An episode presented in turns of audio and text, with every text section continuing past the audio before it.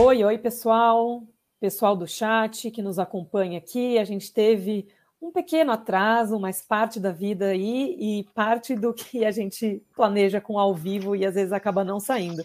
Então, muito obrigada a todo mundo que está aqui no, nos comentários, no chat, podem enviar comentários. Boa tarde, nossa equipe também tem uma boa parte aqui. É, hoje nós estamos aqui com o Ricardo e com o Daniel. Daniel todo mundo já conhece, né? Tá sempre fazendo lives. Eu sou a Gabi, também aqui do Ticket Sports, do marketing. É, antes de pedir né, para o Daniel fazer uma breve apresentação e para o Ricardo, eu queria agradecer a presença aqui. Hoje a gente vai fazer um breve webinar, a gente pode chamar de live. É, no, na semana passada a gente fez uma outra live também, então quem não assistiu, assiste, que está muito legal. A gente fez o lançamento de um material muito importante aí sobre felicidade esporte, essa relação que a gente fez um estudo. Então, hoje a gente vai fazer, é, conversar com o Ricardo, que é da Secretaria Municipal do Esporte e Lazer de São Paulo. Então, muito obrigada, Ricardo, pelo tempinho. A gente sabe que nesse final de ano é quase impossível conseguir uma agenda assim, está tudo muito apertadinho, mas queremos agradecer aí a disponibilidade. Então, eu vou passar a bola para o Daniel, e depois, Daniel, você puxa aí o Ricardo e a gente começa esse bate-papo. Claro. Uh, obrigado, Gabi. Agra começar agradecendo ao Ricardo é, pela disponibilidade, pelo tempo de vir aqui falar com a gente sobre políticas públicas do esporte.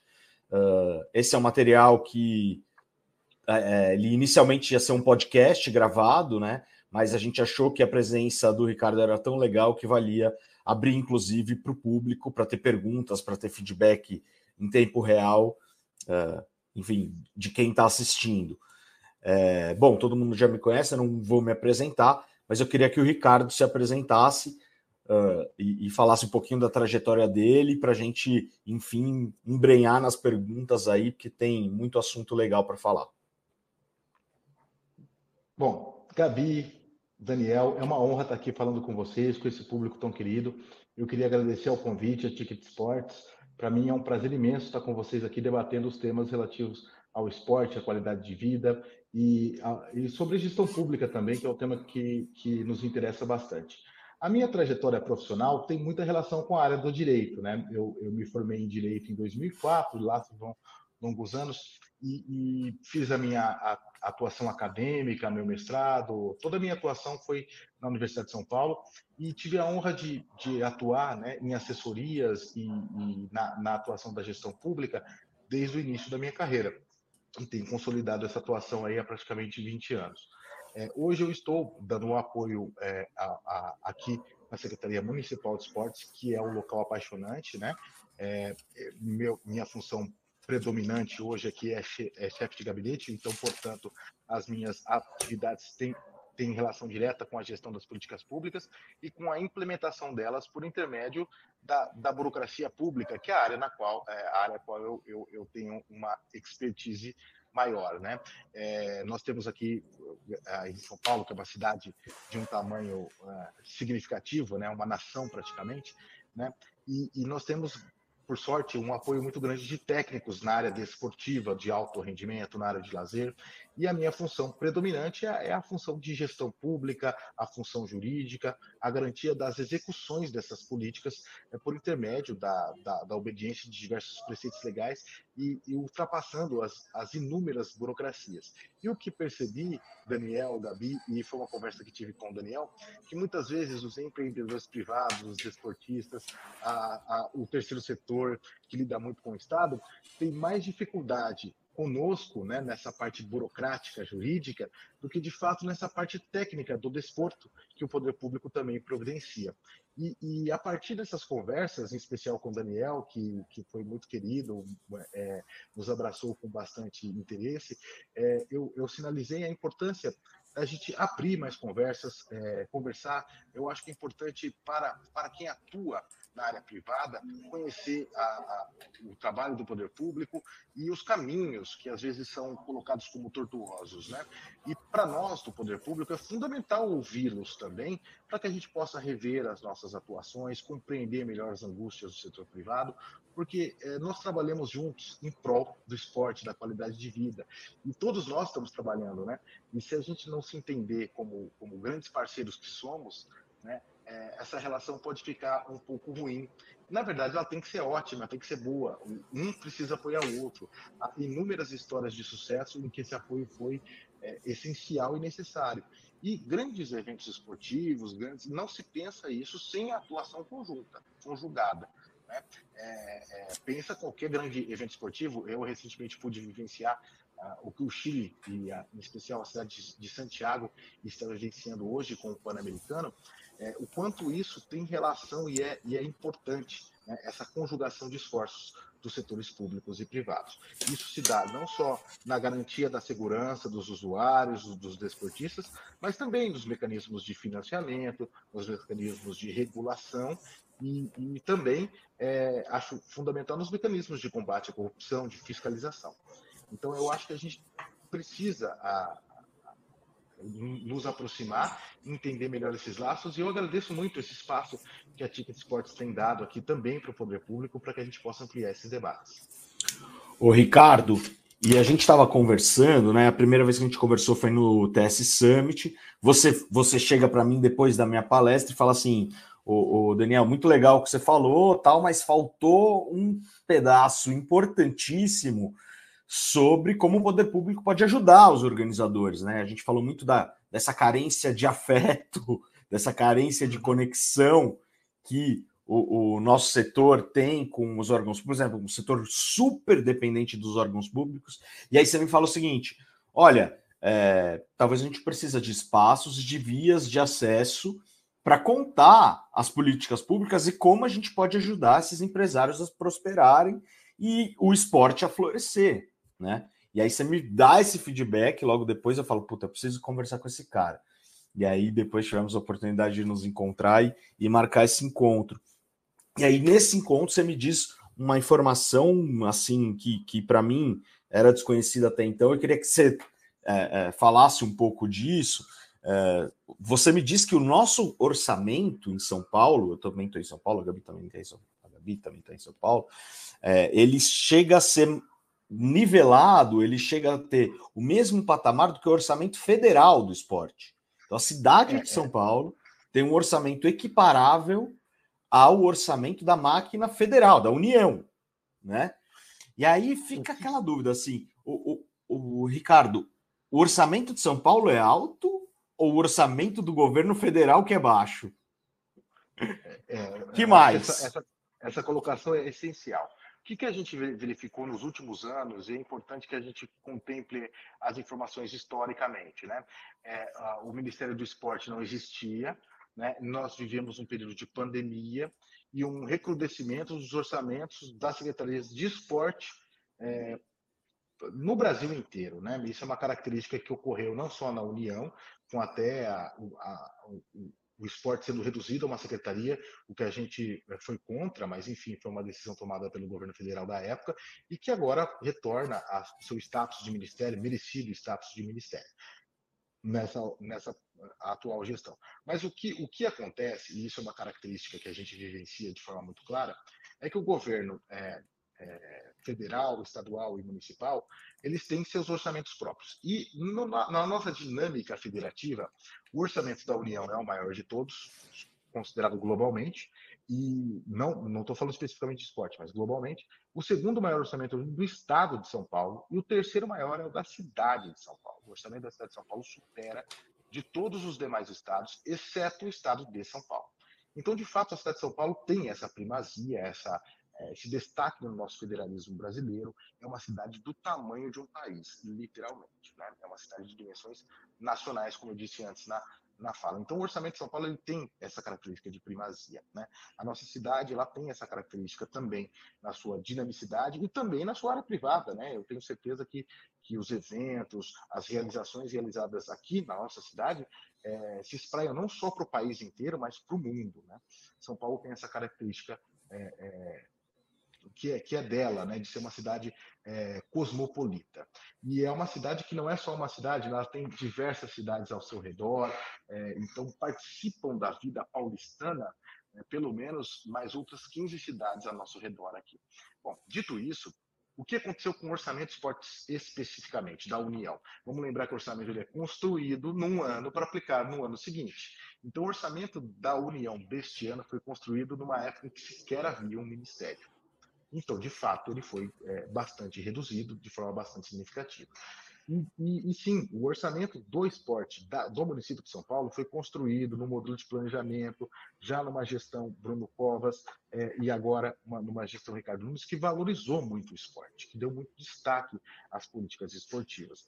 Então, por isso, né, por essa deferência que o prefeito teve e pelas contingências do planejamento público, é, que, que, que, é feito de forma plurianual, de quatro em quatro anos, mas é, que começa a ser feito na União neste ano, né? Então nós estamos aplicando o planejamento plurianual de quatro anos atrás ainda, de uma outra gestão, em que não havia ainda o, o, o, Ministério Executado, e aqui no município, um planejamento que já, no seu início, valorizou e destacou muito o esporte.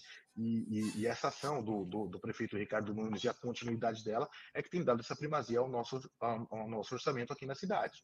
Eu acho que. Ou seja, as duas coisas, né? As duas coisas. Uhum. O orçamento da Exato. União está baixo, porque não teve plano, e o orçamento do, da cidade ele é relevante, porque é um foco de investimento, é um pilar político e social do, do, de, do planejamento que já vem acontecendo há mais anos. O, sendo assim, indo bem direto ao ponto, é, e, e, aí uh, vamos falar do nosso segmento que é evento, né, que é experiência esportiva que, que você acha? Assim, qual, é, qual é o apoio prático? O que você acha, não? O que, que você sabe uh, e que você pode dividir em termos de ferramentas e de apoio prático que a Secretaria de Esporte pode dar aos organizadores de eventos esportivos? Assim, o que, que a Secretaria uh, ajuda? No que, que a Secretaria ajuda esses caras a prosperarem nos eventos? Que departamentos são envolvidos? Quais canais para se aproximar de vocês? Assim, que tipo de discurso vocês topam? Que tipo de discurso vocês não topam? Como usar a máquina organizada é, da Secretaria Municipal de Esporte para em prol desse setor? Acho que há diversas formas disso ser realizado e dessa experiência ser garantida. Nós temos uma atuação bastante significativa em grandes eventos do alto rendimento, que dependem claramente da máquina pública. Então, é, em tempos recentes, aí para citar só as últimas, né, é, a Prefeitura de São Paulo teve um, um, uma atuação muito próxima da, da COB Expo, que foi realizada aqui na cidade de São Paulo, e tem relação com o pleito de São Paulo é, sediar os Jogos Pan-Americanos. Né? Além disso, a gente tem uma atuação muito significativa na garantia de equipamentos esportivos. A gente sabe o quanto é difícil manter e garantir equipamentos esportivos em sede aqui do, no município de São Paulo, em, em sede do alto rendimento. Né? Então, em especial os equipamentos de atletismo, de ginástica é, olímpica, e isso tem refletido de uma forma bem direta até nessas últimas medalhas do PAN. É, além disso, a gente tem um financiamento, ou desportista em si, pelo intermédio da, da Bolsa Atleta do município. O município tem sua própria bolsa atleta. E dentro desses eventos de alto rendimento, eu destaquei a Kobe Expo, teve o recente STU, que é um campeonato importante de skate. Nós, é, a, a, própria copinha, chamada Copa Júnior de Futebol, aqui do, do estado de São Paulo, ela começa a partir de uma ação desta Secretaria de Esportes e que até hoje é, auxilia na gestão e garantia da Copinha. E este ano nós vamos estrear a Copa Feminina de Futebol, né?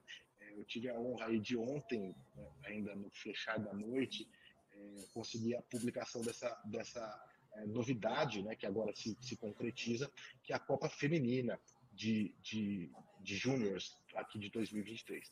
Então, essas experiências do alto rendimento. No que tange às experiências é, é, mais abertas à comunidade em geral, a Prefeitura de São Paulo tem uma série de, de aberturas. A gente teve recentemente, algumas semanas atrás, a virada esportiva, que eu acho que é um, um, movimento bastante importante, acho que muitos de vocês puderam acompanhar pela mídia, né? E, e colocar, muitos, é, a gente deixou aberto, inclusive nos meios públicos, para aqueles empreendedores que gostariam de colocar o seu evento na virada esportiva, e a gente teve diversos apoios, né? A Night Run, que foi um sucesso na virada esportiva, e que foi um empreendimento privado, né?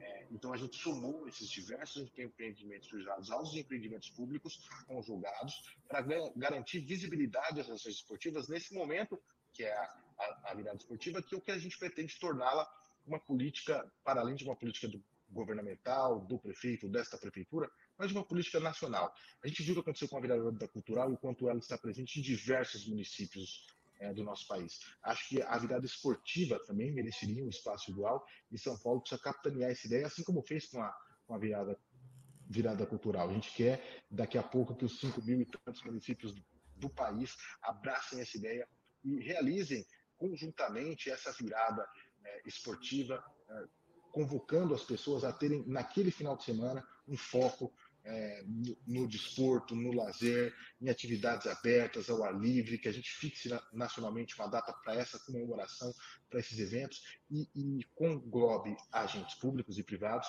para esse fim. Bom, é, além dessas atividades, tem uma situação importante, eu até destaquei ao, ao, ao, Daniel, que é uma lei, a lei de incentivo ao esporte. Né? A gente tem essa lei em âmbito federal, temos essa lei em âmbito é, estadual e temos essa lei em âmbito municipal desde 2014, aqui falando especificamente do município de São Paulo, e ela, infelizmente, gestões seguidas de gestão, não foi implementada. Nós implementamos pela primeira vez essa, essa lei de incentivo ao esporte, permitindo aos empreendedores que captem valores de ISS e IPTU aqui no município de São Paulo e remetam isso aos seus projetos tal qual isso é feito com o imposto de renda em âmbito federal e com o ICMS em âmbito estadual. Então a gente fez a primeira edição, né? E estamos preparando já em breve a segunda edição chamada para os trabalhos relativos ao Ricardo, acho que deu uma. Esses projetos Agora. incentivados. É, voltou, voltou. Voltou? Voltou. Perdão, gente, eu recebi uma ligação aqui no meio da nossa Acontece. É Acontece. A lei, de incentivo, a lei de incentivo ao esporte, que está na gaveta já faz algum tempo, e a gente precisa implementar, né? Fizemos uma primeira edição, vamos fazer a segunda. É, estamos agora com as dificuldades de implementação dos projetos, é, garantir que é, os valores captados de fato gerem as isenções merecidas por esses empreendedores que aportaram verba nos projetos. Então, estamos nessa, nessa fase né, de, de implementação burocrática da lei por aqui, pela secretaria. Mas, então, 2003, breve... 2023 teve uma chamada.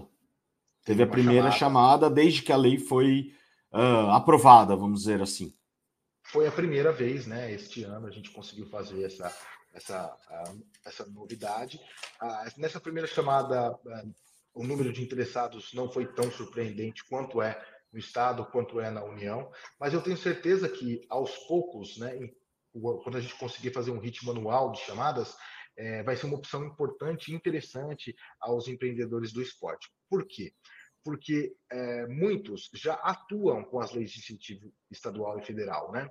E conhecem pessoas, às vezes, que estão numa situação que não é aquela de lucro real, passível, do, do, do, aporte federal e também não é um empreendedor vinculado a uma venda de produto do ICMS. Mas aqui em São Paulo a gente tem uma dinâmica de prestação de serviço muito significativa. Nós nos enquadramos nesse caso, por exemplo.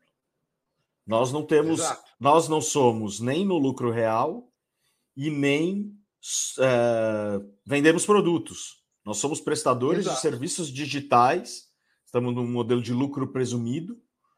É, e recolhem ISS e recolhemos ISS e pagamos IPTU, lógico. Estariam elegíveis para financiar projetos na lei municipal.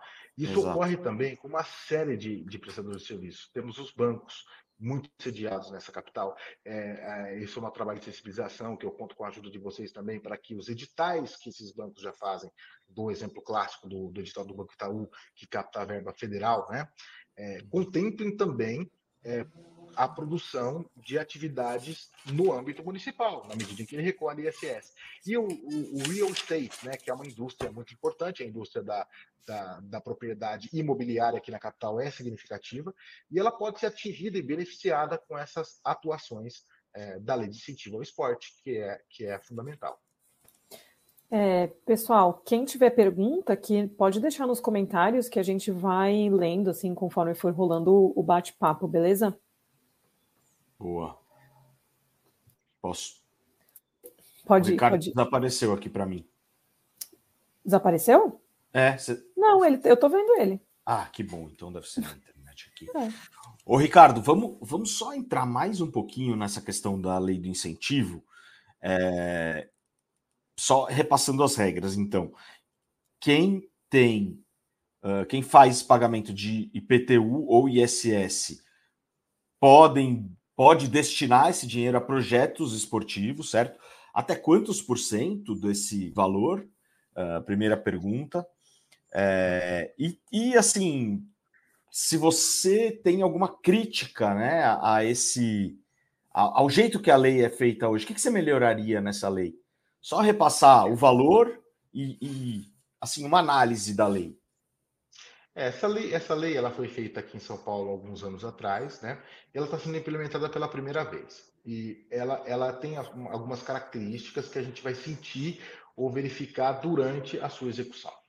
É, a gente tem uma situação do ICMS, que é, a gente estudou, verificou como isso ocorre no Estado, que é a sua sazonalidade. O ICMS ele é sazonal, tem datas em que o recolhimento de ICMS é mais significativo.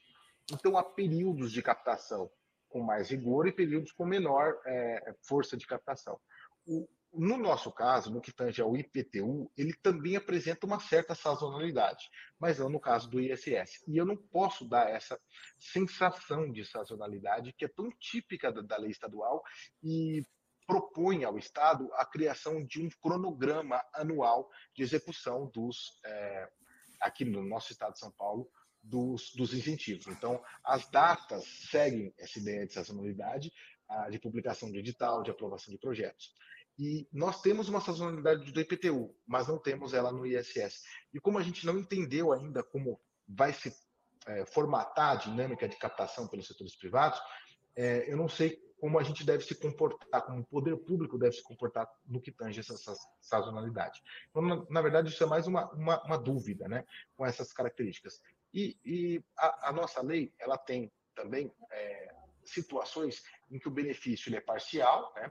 então, do aporte dado pelo setor privado, é, 70% pode ser utilizado para o pagamento dos tributos, e esses 30% serviriam como uma forma de, garantindo o projeto, é, fazer frente a um retorno de marketing social, marketing esportivo, que o projeto entrega a esse empreendedor privado. Né? E há situações que há um retorno de 100%.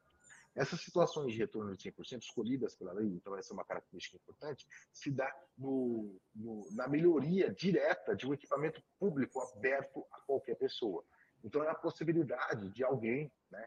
E, eu, e, essa é uma característica muito típica da lei do município de São Paulo, que eu acho importante a gente destacar, do empreendedor poder reformar um equipamento público né, fazer uma obra. E a gente sabe da dificuldade que é o poder público fazer essas obras, o processo licitatório, os preços na área pública são significativamente superiores aos da área privada, não só pela necessidade de burocracia, exigência de certidões, mas também pela dinâmica de pagamentos, né?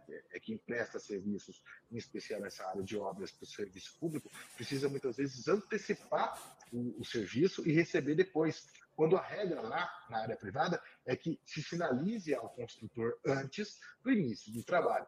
Então, isso gera uma dinâmica de preços diferente. Né? Você pega qualquer tabela de preços, EDIF, CIURB, utilizadas na construção civil do poder público, ela é, né, é, ela é significativamente maior do que aquilo que a gente consegue na área privada, seja pelas exigências da legislação, seja pelas dinâmicas de pagamento.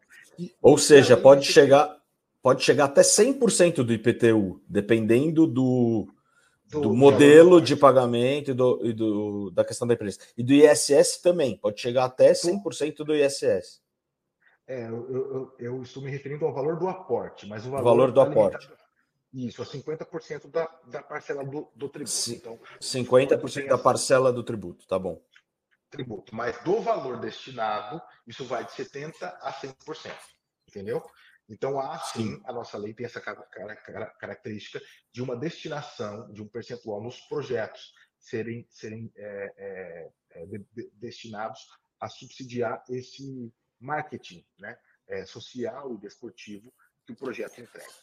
Então, oh, nem tudo é, é, é, é, destinado a essa isenção ou pagamento direto de tributo. Então, essa é a, é a primeira característica. E outra característica é que ela não serve só para projetos, ela também pode é, facilitar obras, né? obras na área pública. Outro Boa. ponto que eu destacaria, além das obras e dos, e dos serviços, eu acho que é a possibilidade de aporte direto e gestão direta de projetos. O que por é... parte da prefeitura? Não, por parte do empreendedor interessado parte... em aportar valores. Ele pode. Como, como que ocorre, né? Em regra, isso, isso é muito comum na cultura. Tem a figura de um produtor, que é importante, né? Um produtor existe também na área Isso, igual no nosso segmento.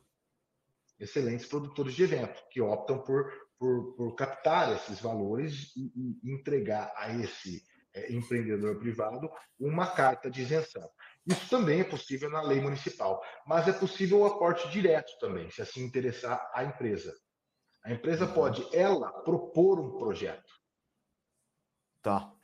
De e, forma direta. E assim, é, é, eu, eu li a lei antes da gente entrar aqui, eu tem um ponto que assim me que eu acho que poderia ser melhorado, até para tem um monte de pergunta aqui, eu não sei se você está conseguindo acompanhar, mas não, o pessoal está perguntando mesmo aqui. Depois você acessa. É, eu acho que até vamos abrir para perguntas, Gabi, mas só eu tenho uma última sobre incentivo, só para não esquecer.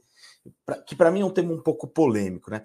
O, o artigo 12 e o, a, o item 3 do artigo 12, na minha interpretação de leigo, proíbe venda de ingresso em eventos incentivados.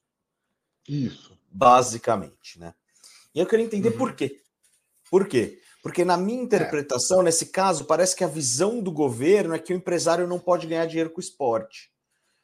E isso atrapalha muito o mercado e não faz sentido, né? Porque é, ganhar dinheiro com coisa que faz bem para o mundo também pode ser um, uma, uma coisa do mercado, né? Então, é, eu acho que isso inibe a existência de muitas coisas que podiam ser legais. Não sei se eu estou sendo, tipo, leviano não, ou tá superficial. Correto mas eu queria te escutar sobre isso, porque é, até é um ponto que nos toca no, muito como Ticket Sports, porque assim, pô, você pode ir lá, tem lá um teto, eu vi, é, um teto de 600 mil reais para esse tipo de projeto que a gente lida hoje em dia, que é um dinheiro muito legal e viabilizaria aí grande parte dos projetos que tem na cidade de São Paulo. Mas o cara não pode vender inscrição. Então, é, por que, que o cara não pode vender inscrição? Qual é, qual é a origem disso? Se não uma coisa meio purista de necessidade de forçar que sejam ONGs, uh, enfim, não pode ganhar dinheiro com o esporte? Uma pergunta meio eu, eu, polêmica. É, exatamente, Daniel. É, exatamente. Esse é o, o, nosso desafio. Né? Essa, essa legislação surge em 2014, na gestão Haddad. Foi essa a orientação política da, da Câmara de Vereadores da época, né, de criar essa visão um pouco mais purista. Mas vamos entender também que essa visão é purista parcial, porque ela se aplica só aos projetos incentivados. Né? Então, eu, eu também tenho uma visão muito próxima à sua, porque ela só se aplica aos projetos incentivados, àqueles que os empreendedores aportam verba para abater no ISS e no IPTU. Ela não se aplica, por exemplo, à Fórmula 1, que é incentivada, mas não por essa lei. E se cobra ingresso na Fórmula 1, a gente sabe que cobra, e ela é incentivada, e é um esporte fundamental, importantíssimo. Né? É, pensa no Pan-Americano que pretendemos, estamos lutando para que ele seja feito aqui em São Paulo em 2031. Ele terá ingressos, e ele terá incentivado. Né? A gente precisa entregar um caderno de, de, de técnico para a Pan Esportes, né? para que ela avalie, e isso envolve investimentos públicos. O mesmo se dá em grandes campeonatos. É, pensa é, como foi a Copa do Mundo, como foi o, o, tanto que isso foi incentivado pelo governo. Né? Então, o governo incentiva esporte e permite, sim, a cobrança de, de ingressos. Eu acho que isso é até natural e positivo, porque grandes eventos precisam ser incentivados muitas vezes, até para que outras pessoas, vendo esses eventos, vendo os campeões, é, se sinta mais é, reforçado e tenha sua vontade da prática desportiva é, muito clara. Né? Isso é importante, a gente forma heróis e, e, valores com o esporte de alto rendimento. E o alto rendimento ele necessita de aporte público em qualquer local do mundo. Isso não é uma, uma característica brasileira, nacional, pontual. Né? Ela é mundial. O, o, o, o mundo né? E, e os grandes eventos esportivos sempre tiveram essa característica. Mas essa legislação optou, no que tange especificamente ao, ao, ao investimento incentivado, né, a, a, fazer somente eventos gratuitos. Eu imagino esse debate ele não é só em âmbito é, municipal, ele ocorreu também em âmbito estadual e também em âmbito nacional. É, o quanto dessa escolha dos eventos é técnica e o quanto dessa escolha é voltada ao alto rendimento. Hoje é uma escolha super técnica aqui na nossa secretaria, então a análise de viabilidade é técnica e não necessariamente será um projeto de alto rendimento, né? É, e, e, assim os valores aportados, quem vai quem, quem escolhe o evento, na verdade a gente sabe muito bem disso, não é o poder público. Quem escolhe é o empreendedor privado que resolve aportar naquele ou naquele entendeu? Então a escolha do nosso legislador foi que todos eles tivessem essa característica, que eles fossem é, é, abertos, né, é, gratuitos. E é um na minha tá na minha opinião é errado assim, porque você inibe um monte de coisa legal que podia acontecer com os dois dinheiros, né? Sim, é, é, não precisar, sabe assim, o teto de 600 mil ele já é relevante e legal mas nem para todo mundo. Tem empresas com estruturas muito caras e que fazem muito bem a sociedade também. Né? Então, e campeonatos é... muito caros, né? Campeonatos muito caros. Então, não deve... você não deveria ter que abrir mão de uma coisa em detrimento da outra, sabe? A lei federal, o, o Correria Campinas falou aqui, verdade, a lei federal ela tem um dispositivo que permite cobrança de até 30 reais, né? Existem é, é, algumas flexibilizações se a gente olhar em outros pedaços do Brasil. Eu acho que poderia ser uma lei para São combina com São Paulo não ter essa é, não ter essa trava, porque fomenta o empreendedorismo, sabe? É um machismo, é uma coisa que a gente não vai conseguir mudar aqui agora, tal, mas é, acho importante registrar essa, essa opinião como empresário, sabe? E aí queria passar para a Gabi também, que tem um montão de perguntas rodando para você aqui. É, eu, eu, eu, tendo a concordar contigo, Daniel, sobre essa informação, né? É, mas eu preciso relembrar que foi uma decisão tomada pela nossa Câmara Municipal e que ela está aberta. Eu acho que a Câmara pode rever essa opinião, pode tentar alterá-la. Cabe a nós também, como cidadãos, conversar com os nossos candidatos, em especial com, com os candidatos a vereador. A eleição está aí, é, é, é o ano que vem. A gente buscar é, sensibilizá-los da importância de, de, flexibilizar essa visão. E, e acho essencial, porque há, é, é, inegável que haja o apoio público a eventos pagos, isso já existe. A questão é que ele está sendo proibido em âmbito municipal no que tange ao incentivo. Então, é uma proibição muito específica que talvez não se justifique por si só. Né? É, mas foi a, a, decisão que o nosso é isso. teve aí. É o que a gente tem. Sim. Bom, eu vou Chegaram bastante, assim, muitas perguntas aqui. É, vou começar pela Roberta, então, que já vou até juntar duas dela. Ela perguntou se tem previsão de abertura para as inscrições de projetos e se e qual é o perfil das organizações que podem se inscrever, né? Se tem alguma definição em relação ao, objetivo, ao objeto social é, e etc. Data de fundação, né? O, o, o, Carelli, o Paulo Carelli perguntou se pode ser LTDA. Exato, LTDA, isso. Exato. Eu acho que é interessante essa pergunta do Carelli, que se correlaciona com o Roberto. O Carelli, que é um grande empreendedor também da nossa área esportiva. Eu acho que, é, é, sim, a nossa lei de incentivo ao esporte permite que particulares aportem de forma direta os seus valores de ISS. Portanto, uma, uma limitada poderia fazer isso sem sombra de dúvida, né? É, sem nenhuma dificuldade. É, Mas uma limitada pode entrar co com o projeto, ela pode é, propor, entrar como preponente? Exato. No, no, aqui, essa lei de incentivo ela não está é, vinculada a, a, a, o próprio proponente pode ser a empresa, né? Mas é uma Isso. dúvida que a gente, a gente colocou aqui é, para, o nosso giro a, a, procuradoria e ela ficou um pouco receosa, né? Isso não tem uma resposta direta na lei, em que uma limitada possa gerir crédito de terceiras, né? Isso vai ser uma, uma entidade sem fins lucrativos. Pelo menos foi esse o, o argumento que a Procuradoria usou nesse parecer, é, é, debatendo esse ponto. Mas ela não, ela não teve vedação para a, o aporte direto da empresa. A empresa aportar no seu próprio projeto. Entendeu? Mas aí a questão de uma Sim, mas aí então ficou, ficou uma coisa sensível, né? Porque então, Exato. no frigir dos ovos, para a Procuradoria, analisando a lei, tem que ser ONG. Ou a própria empresa aportando no seu próprio projeto. Ou a própria empresa aportando no seu próprio projeto. Aí, que já é, uma, é, já é uma brecha boa. É, a própria empresa aportando no seu próprio projeto. Que é a ideia de que alguns projetos possam ser feitos em âmbito interno. Tem até um, uma linha de financiamento específica dessa lei também, que é muito característica, que é a criação de clubes públicos. As empresas poderiam adotar um clube, né? é uma linha de financiamento que, é, que, é, que, que a nossa legislação coloca, que um clube poderia ser adotado, um clube público, por uma empresa que é uma situação que quem é daqui de São Paulo vai entender, né? Muitos desses clubes de empresas antigos, né?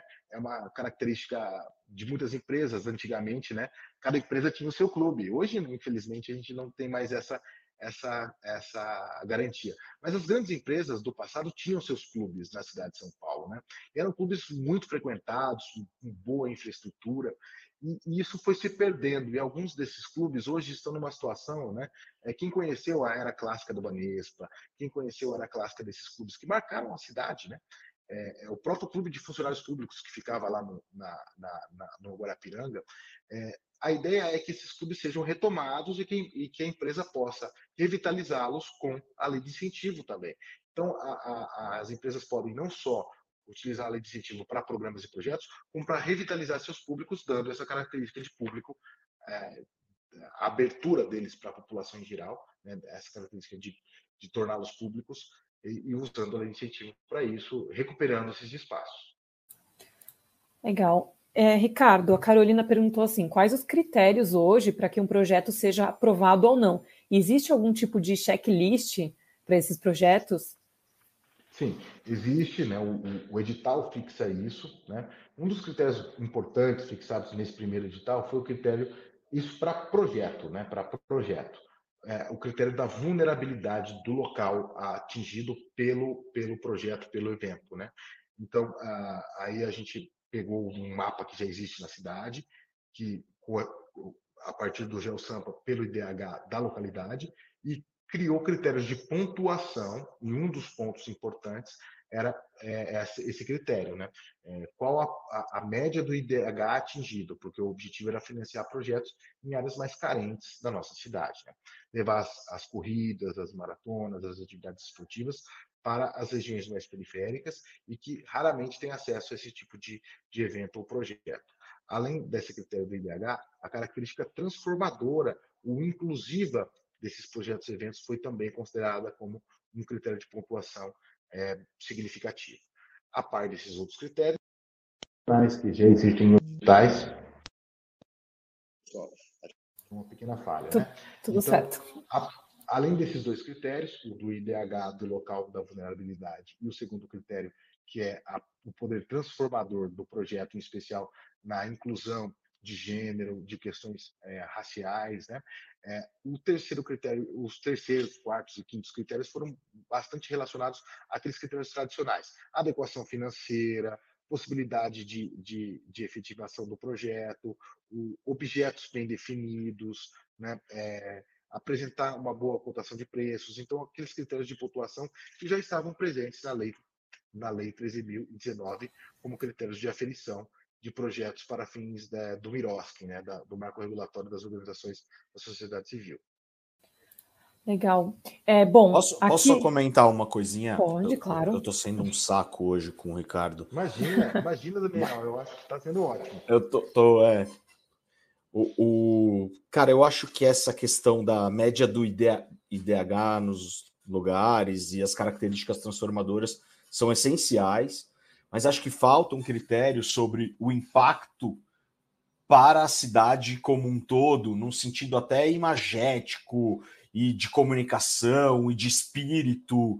É, talvez soe muito subjetivo, mas você pega projetos grandes é, que atraem investimentos para São Paulo. Você falou de Fórmula 1, né? É, falaria uhum. de Pan-Americano, de Olimpíadas, ou até das grandes maratonas. Tem duas maratonas em São Paulo.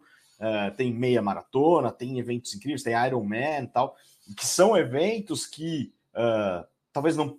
Esses que eu citei não precisem, mas com potencial de transformar mesmo os maiores centros, que talvez vão ter um IDH um pouco maior, mas que falam de São Paulo de um jeito muito especial, né? E que talvez uh, funcionem para colocar a gente também no centro do universo mundial, universo mundial foi bom, do esporte, né? Então, é, eu, eu, se eu tivesse na comissão julgadora, eu, eu acho que eu ia colocar isso também na pauta. Não, eu tenho certeza, e, e eu não vejo isso como uma restrição, né? É, eu acho que é válido e interessante. É, e, e, vamos lembrar que o, o último julgador, a comissão julgadora efetiva de um projeto como esse, são os apoiadores privados. Né? Então, eles são os julgadores efetivos. A comissão aqui é uma comissão mais burocrática, apenas para garantir que os projetos tenham efetividade, que eles sejam bem redigidos, que eles tenham uma empresa séria, com certidões e, cumpram os requisitos legais, né? Mas, sobretudo, a escolha, a escolha mesmo da alocação do recurso, é tomada pelo particular, né? não é tomada pelo poder público. Então, esse, esse, é o ponto importante do projeto incentivado. Isso diferencia, por exemplo, um projeto incentivado de um projeto do incentivo dado à Fórmula 1, ao Pan-Americano, que foram escolhas governamentais. Né? Diferente das escolhas governamentais, os, os programas incentivados são escolhas particulares, privadas.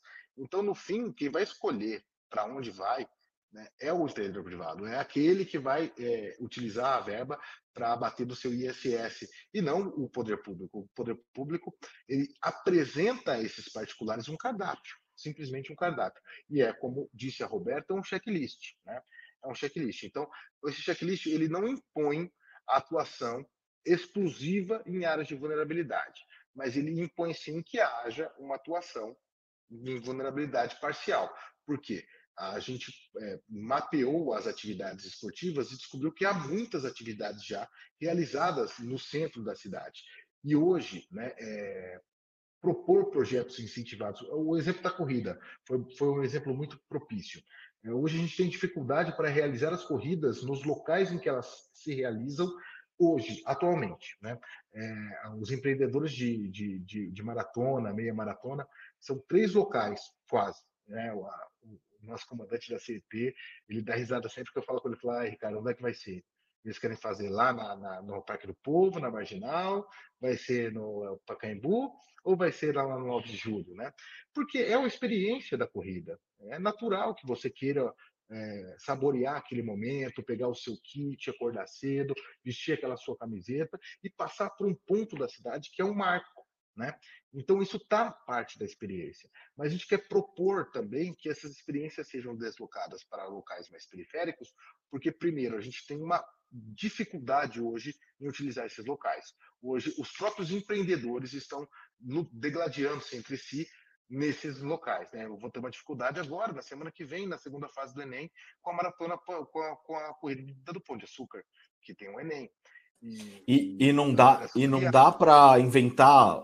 Tem três lugares, não dá para inventar o quarto, quinto, sexto nesse centro expandido ou Sim, esgotamos é de espaço. É, não, a gente só pode ir para Zona Leste. Exato. Eu preciso convencer os particulares do quanto é linda a orla da Guarapiranga, que é linda aquela orla, e fazer uma corrida lá é fantástica, em especial no início do dia. Tem locais fantásticos para a gente explorar. Nós temos o Parque Ecológico do Tietê, que é um lugar maravilhoso, o Parque do Carmo, na Zona Leste. São locais lindos que a gente pode utilizar, providenciar a mesma, uma experiência tal qual há nesses locais históricos do centro. Também é um local fantástico, um local, uma corrida no centro histórico. É, todas que têm sido lá, o exemplo da Corrida da Mulher Maravilha, entre outras tantas, e que são um sucesso. Né? Então, é, é o que a gente está convidando os nossos empreendedores a pensar nesses espaços. São espaços importantes e que precisam ser valorizados também. E que são locais que também têm relação com baixa vulnerabilidade, mas que podem providenciar uma experiência esportiva significativa, tal qual essas que a gente está falando. Não precisa ser necessariamente no Parque do Povo, não precisa ser necessariamente no Pacaembu, embora seja interessante que continue havendo corridas lá, né? Não, não, estou defendendo que elas se desloquem, por favor. Eu estou defendendo que elas ocorram em mais lugares, não somente lá. E, e, a gente quer mais corrida, né? Não quer, não quer reduzir, quer continuar com as que tem e ampliá-las, né? Não é, o, o, nosso debate aqui não é para mudar, é para acrescentar. E, e, e esse acréscimo preferencial seria nesses locais. Mas, de fato, a escolha final é do empreendedor privado. E se ele escolher realmente financiar uma corrida em um local em detrimento do outro, a escolha é dele, não é, não é do poder público. É, bom, eu vou seguir aqui com algumas perguntas, que apareceram várias, e eu acho que se eu fizer essa aqui da Proesp, já vai sanar outras aqui, como da Correria Campinas. Então, ele pergunta assim: a secretaria está lançando um chamamento público para o circuito de corridas da cidade de São Paulo? Sim, sim nós temos ele, um cita, ele cita o chamamento 016 SEMI 2023. Isso. Exato. Esse, esse é, um, é, um, é um programa, acho que muito importante, que foi realizado há muito tempo atrás, na gestão do, do, do então secretário Walter Feldman, e que se inicia. E, e, a gente, na área pública, a gente, infelizmente, tem essa circunstância em que mudam os gestores e aquilo que é bom ou é remodelado ou é esquecido, porque agora é um novo gestão, tem que ter outro nome, outra política. Algo que a gente precisa mudar um pouco, né? A gente precisa ser contra isso. É, os circuitos populares de corrida de rua foram um sucesso naquela época e foram retomados no ano passado. E, e eles, a nossa ideia é que eles sejam mantidos. Eles são uma introdução a esse universo tão importante do que é o universo da corrida de rua. É, a, o principal esporte, esporte mais, mais, a atividade física espontânea mais praticada é a caminhada e a segunda é a corrida. Então, as pessoas em São Paulo têm esse hábito, isso é importante, tem relação é, com uma série de, de, de atuações de saúde, né? a gente incentivar as pessoas a praticarem esporte. Nesse sentido, a gente tem uma indústria, uma, uma atuação privada que é um sucesso aqui em São Paulo. A, a, as, as, grandes empre, empreendedoras do segmento esportivo têm uma expertise fantástica em providenciar uma experiência ao, ao corredor. Né? É, quem já fez o circuito falando e da importância dessa experiência é, para o corredor. Mas para a pessoa começar a ter essa experiência, participar depois de uma meia maratona, ela precisa ser introduzida a esse, a esse mundo. Né? E essa introdução é importante que ela seja feita pelo, pelo poder público. A introdução ela tem seus percalços. Né? Muitas vezes a pessoa se inscreve e falta, não vai, ainda não adquiriu aquela seriedade. Né? Se você verificar o número de concluintes de uma meia maratona, você se impressiona com quanto de uma maratona, o quanto ele é alto, né? E às vezes o 5 km, o 10 km é baixo. Por quê? Porque a pessoa está começando, ela desiste no meio, ela ainda não tem aquela, aquela aquele desenvolvimento, é, ou aquele amor pelo esporte, né? O Ironman chega a ter um nível de concluinte superior a 90%. Então, olha que interessante, né? E, e, a gente precisa introduzir essas pessoas nesse mundo, mesmo que elas não tenham ainda essa, é, esse viés. Então, são provas pequenas, caminhadas, que vão até 10 km, né? e gratuitas, deslocadas para centros, para locais mais periféricos, né?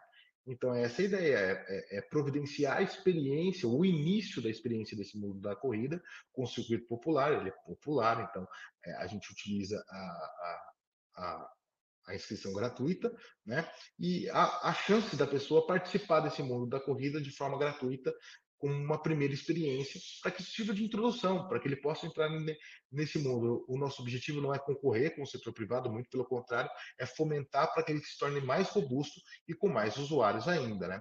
É, são corridas de introdução, corridas de até 10 km, e, e um dia a gente vai chegar a fazer uma meia pública ainda. Vamos, Vamos lutar para isso, porque Tomara. eu acho que o público pode chegar, pode chegar a ter uma meia maratona. Ô, Ricardo, e, e, e, assim, só entrando mais nos pormenores, quais as características desse edital?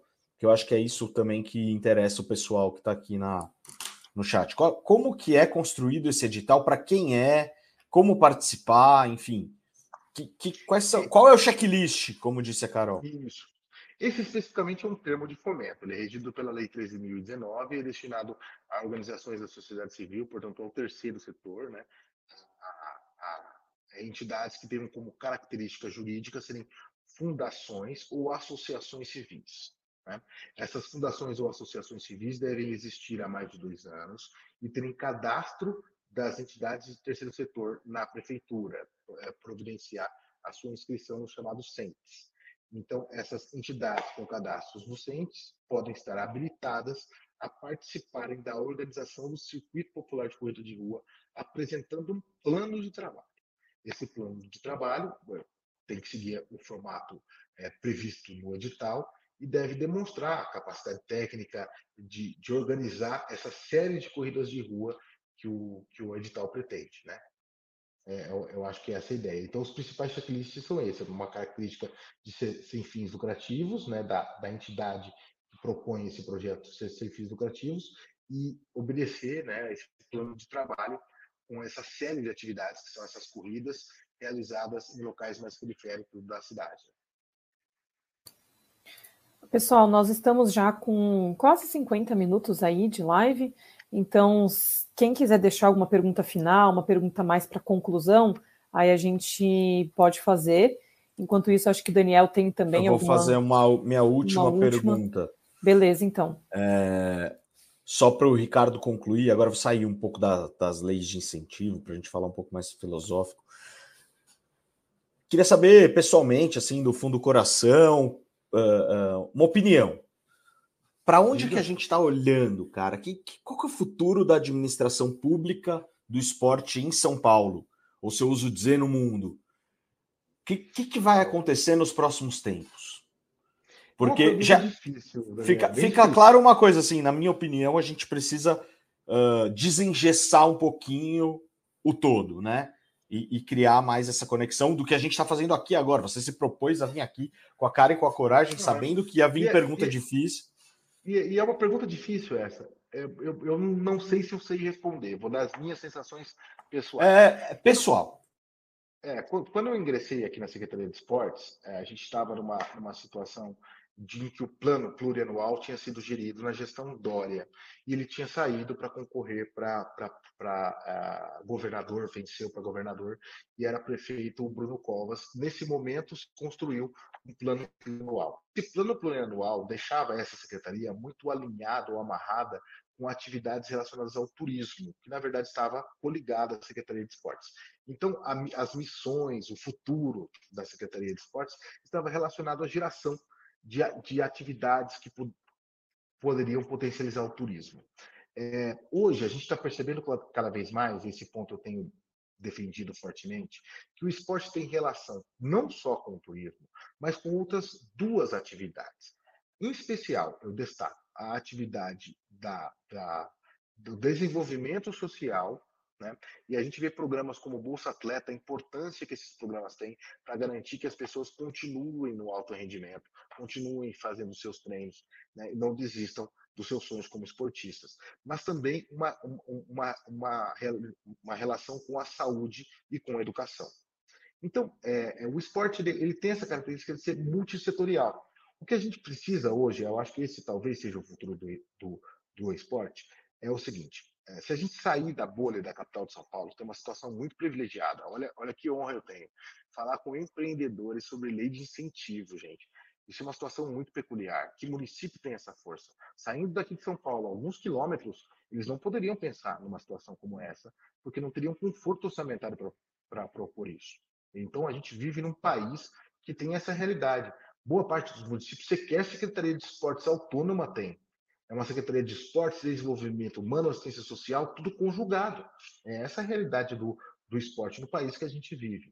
Então, é, a gente precisa pensar no esporte como uma ferramenta conjugada à saúde e educação. E por que eu dou destaque a essas duas situações? Porque hoje, por imposição funcional, 25% do orçamento dos municípios é com educação e 20% do orçamento com a saúde. Saúde, na verdade, eu tenho um secretário, o Cacaviana, que é, um, que é, um, que é um, um, grande gestor público, ele destaca que a Secretaria de Esportes, que é a Secretaria da Saúde. A Secretaria da Saúde é a Secretaria da Doença, porque ela cuida lá dos hospitais e dos doentes. Quem cuida da, garantia da saúde é a Secretaria de Esportes. Então, de fato, é, é, se a gente não compreender que o orçamento da saúde pode ser investido no esporte, que o orçamento da educação deve ser investido do, do, no esporte, a gente não vai importante e significativo. É, a gente, se a gente não compreender que esse investimento é essencial, nós não conseguiremos dar esse passo tão importante e significativo nessas duas áreas, que é a gestão é, do esporte integrada à educação. A gente sabe que isso tem relação direta. Um aluno que pratica esportes tem melhor rendimento escolar, participa mais da vida escolar, tem uma vida mais regrada e mais saudável. Então, se a gente não, não entender que as, as atividades esportivas são relacionadas e podem utilizar os orçamentos da saúde e do esporte, nós não vamos dar o passo que precisamos dar para que o Brasil seja uma potência olímpica. E o esporte não forma só pessoas mais educadas e mais saudáveis. Ele forma pessoas mais educadas, mais saudáveis e com maiores valores. A última mensagem que eu gostaria de deixar aqui é que a nossa origem histórica do esporte, do, da paixão que o ser humano tem pelo esporte, está lá fixada com os gregos que criaram as Olimpíadas. Né? Diz a lenda que quando Xerxes é, avançou sobre as cidades-estados é, gregas, ele mandou antes os seus precursores e perguntou o que, que fazem os atenienses. E a resposta foi: estão celebrando os Jogos Olímpicos, né? estão competindo em, em, em lutas e, e, e, brigas de bigas. E por que competem? Por que disputam esses homens? Indaga Xerxes, o titular do maior exército que, que, que existia à época. E a resposta é: eles estão competindo por uma coroa de louros. Então, é, Xerxes ficou aterrorizado porque percebeu que lutaria contra homens que valorizavam ou lutavam pela honra, enquanto seus exércitos, compostos por mercenários, lutavam por dinheiro. É, essa, essa alegoria ou brincadeira nos deixa claro essa herança grega e a importância de, dessa herança grega. Hoje, a gente fala numa sociedade liberal que valoriza direitos humanos, que destaca o livre empreendedorismo, e tudo isso tem claras raízes na sociedade grega. A sociedade grega nos, nos deixou a política democrática, a democracia atual, a ideia do liberalismo, o pensamento grego, a filosofia, e ela tinha como base a prática do esporte. O esporte permite que a disputa seja travada por entre regras. Ele exige que a gente declare um vencedor e que o vencido se declare vencido e respeite as regras e admire o vencedor. Isso torna cidadãos, de fato, empoderados, importantes e força a, a essa visão que a gente vê hoje como democracia. Era é essa última visão que eu queria deixar a vocês. É importante que a gente comece a compreender que o investimento em esporte é também, e isso é uma sensibilização que a gente precisa fazer no Tribunal de Contas, nos âmbitos políticos, investir em esporte, investir em saúde, investir em educação, investir em uma sociedade mais justa, mais solidária e mais democrática. Maravilha. Muito obrigada, Ricardo. É, eu acho que a gente não teve mais perguntas assim para o final, então acho que já podemos encerrar aqui a live. Queria agradecer novamente aí pelo seu tempo, sua disponibilidade, Ricardo, a todo mundo que participou aqui no chat também. Essa live vai ficar gravada aqui no canal, então quem quiser acessar depois o vídeo, é, fica à vontade. Como eu disse, tem outros vídeos aqui também. Então é isso, Daniel, quer dar um tchauzinho aí, geral? Sim, lembrando também que vai virar um podcast para quem Exato. quiser escutar depois re, é, relembrar as coisas que o Ricardo falou, porque ele falou de leis, de números, de ideias, de checklists, e tem coisas que nem sempre a gente pesca. É, eu acho que fica um material muito rico para quem quiser se embrenhar e se aproximar da Secretaria Municipal de Esporte de São Paulo, o terceiro maior orçamento da União, incrível, maravilhoso. É, quero agradecer o Ricardo a, a dar a cara, a tapa, né? Eu acho que é, a gente já sabia que ia ser meio difícil, foi ele tirou de letra, então tá tô satisfeito. Não, mas é, eu, e, eu que agradeço, Daniel, uma honra. E agradecer totalmente aí, agradecer quem participou e vamos para as próximas. Ricardo. Eu queria agradecer, queria agradecer a Gabi, agradecer o Daniel, agradecer a equipe da Ticket Sports e agradecer aos nossos espectadores que nos ouvem, pedir desculpa se falei demais ou fui inoportuno mas eu, eu queria dizer que foi uma honra falar com vocês e eu acho que isso é fundamental. Eu acho que o poder público precisa se, se aproximar. É, esses canais de comunicação são fantásticos e importantíssimos. Né? É, eu, eu acho que a garantia da transparência não se dá pelo diário oficial, por um site ou por um portal de transparência, se dá por atos como esse. E dizer que a gente está aqui à, à, disposição né, para participar de mais, para e também esse convite ao nosso secretário e a outros agentes que é, a sociedade civil tiver interesse em, em conversar. A gente está sempre certeza. à disposição. Foi uma honra. Muito obrigado. Maravilha, então. Tchau, tchau. Tchau, pessoal. Tchau, pessoal. Valeu.